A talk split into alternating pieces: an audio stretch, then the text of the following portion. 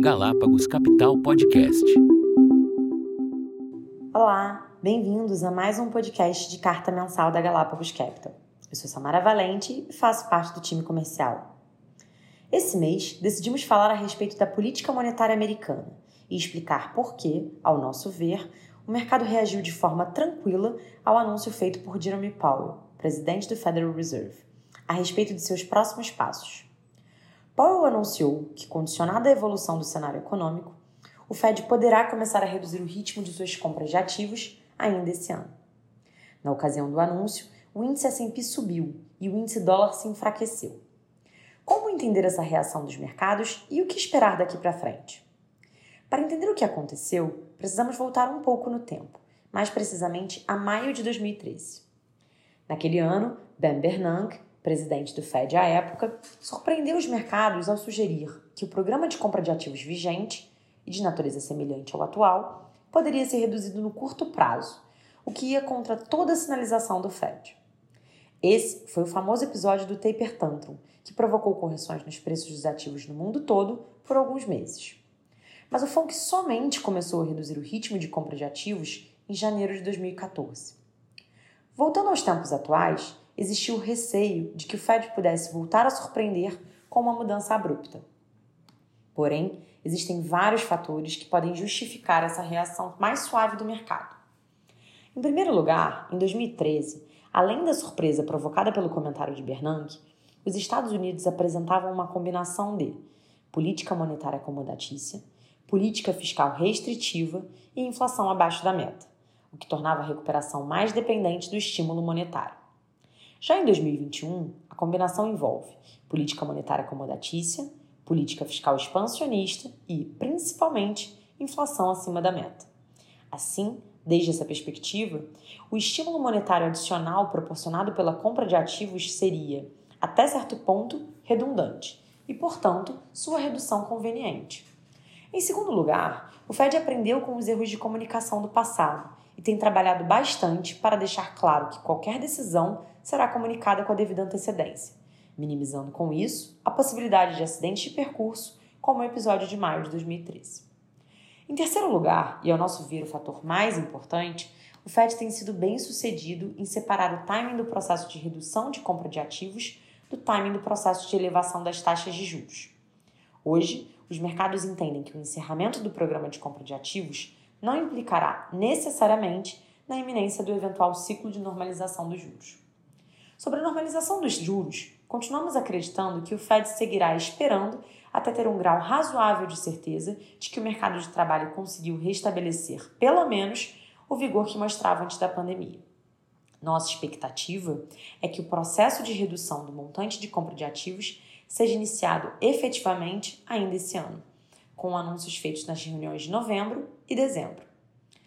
Alguns membros do FONC têm sinalizado que, uma vez iniciado, achariam conveniente que o programa se encerrasse em prazo relativamente curto, seis meses. Mas preferimos acreditar que a escolha do ritmo de redução será endógena, determinada pelas circunstâncias, e que, principalmente, será feita de forma a não introduzir ruídos adicionais, ajudando em uma transição sem sobressaltos. Com relação ao nosso posicionamento nos fundos, desde o final de 2020, viemos nos baseando em um cenário de recuperação econômica que tinha como pilares o processo de vacinação e reabertura e os abundantes estímulos fiscais e monetários promovidos por quase todos os governos do mundo. Esse cenário, comumente chamado de reflation, tem duas características principais: crescimento acelerado e retomada de preços. Para nós, a melhor maneira de aproveitar esse cenário era tomados na curva de juros americana, mirando níveis mais altos de juros, principalmente na parte mais longa, e comprados em commodities, posição que se beneficiaria pela volta forte da demanda e elevaria seus preços. De uma maneira geral, esses movimentos aconteceram, principalmente até meados do segundo trimestre. De junho para cá, no entanto, a preocupação com a variante Delta do Covid-19 em conjunto com o nível de crescimento econômico mais moderado e natural, fez com que praticamente o movimento inteiro de reflation tenha sido revertido de maneira violenta pelos mercados. Nossa conclusão é que ainda existem impulsos relevantes para o crescimento econômico se manter robusto e que tanto esse movimento do meio do ano Quanto à preocupação com a variante Delta, deverão ser passageiros, havendo uma perspectiva mais positiva para o final do ano. No entanto, em função desse novo cenário, viemos ajustando as nossas posições. Em renda fixa internacional, reduzimos bastante nossa posição tomada em juros americanos, mas nos mantivemos levemente tomados, acreditando que a retomada do último trimestre deve entregar uma curva de juros mais alta no final do ano. No mercado local, identificamos oportunidades na curva de juros nominal que precifica agora uma taxa Selic terminal que não parece compatível com as projeções de crescimento e inflação para 2022 e 2023, principalmente considerando o nível da bolsa brasileira. Apesar disso, mantivemos posições táticas em função do alto grau de volatilidade. Compramos NTNB 24 contra uma posição vendida em bolsa. Reduzimos nossa exposição total em commodities, mas mantivemos posições estruturais em cobre e em agrícolas.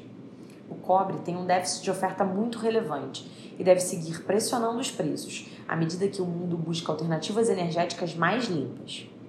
As commodities agrícolas devem seguir pressionadas pela tendência global de redistribuição de renda, o que deve impulsionar mais a demanda por alimentos na base da pirâmide social.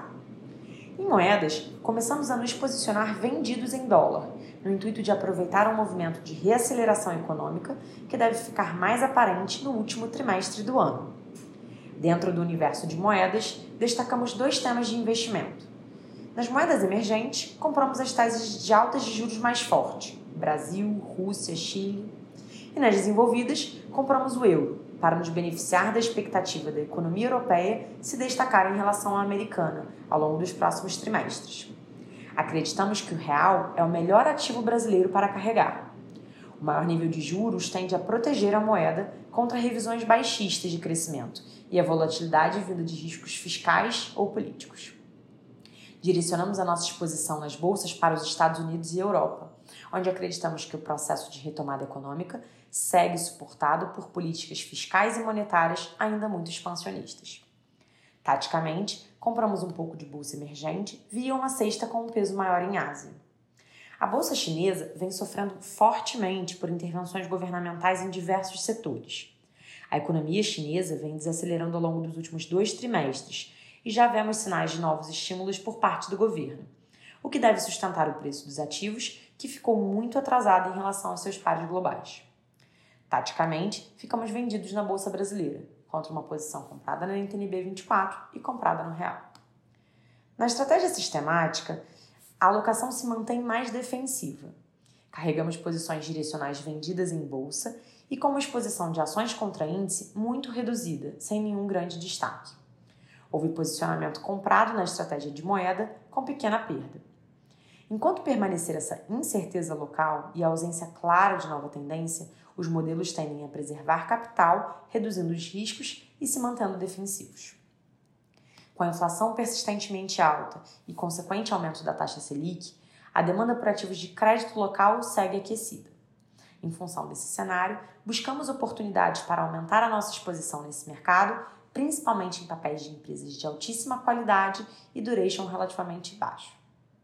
No crédito internacional, a primeira quinzena de agosto apresentou um movimento de risk-off, com a abertura dos spreads de crédito high yield, e aproveitamos esse movimento para aumentar a nossa exposição. A segunda quinzena de agosto foi marcada por um rally nos mercados de crédito internacional e as posições nos fundos tiveram um bom desempenho. Devido às incertezas ao redor das estimativas do non-farm payroll e expectativa de volatilidade, optamos em realizar o lucro das nossas posições de crédito e aguardar a reação dos mercados. O mercado de fundos imobiliários apresentou performance negativa no mês, pressionado pela alta na curva de juros futuro. O IFIX apresentou queda de 2,63% no mês, acumulando queda de 4,19% no ano, enquanto a carteira de fundos imobiliários no nosso fundo que compra essa estratégia se manteve com performance positiva no ano. Diante do momento de mercado de fundos imobiliários, continuamos a redução de exposição ao setor e finalizamos o mês com aproximadamente 1% do patrimônio líquido do fundo alocado nesse tipo de ativo. Muito obrigada a quem nos ouviu até aqui. Continue acompanhando as redes sociais para ouvir as novidades da Galápagos. Esperamos vocês no próximo episódio. Galápagos Capital Podcast.